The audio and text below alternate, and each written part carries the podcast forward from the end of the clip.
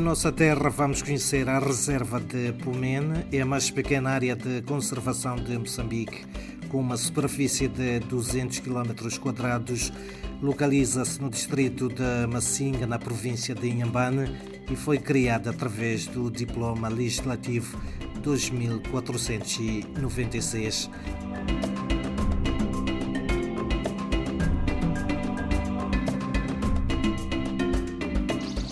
Criada em julho de 1964, a reserva de Pumene tem como propósito proteger o boi-cavalo e outras espécies numa combinação de ações de introdução de espécies de médio e pequeno porte, como é o caso da vasta variedade de cabritos.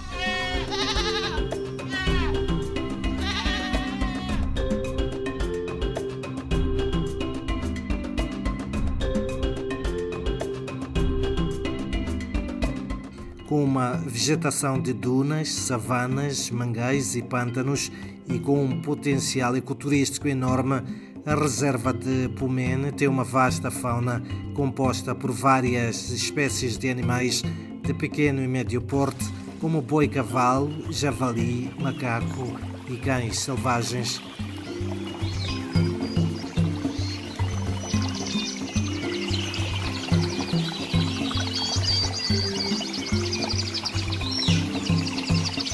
Para além da vida animal, o turista tem para visitar o farol de Pumene, construído no ponto mais alto da reserva, a 110 metros de altitude.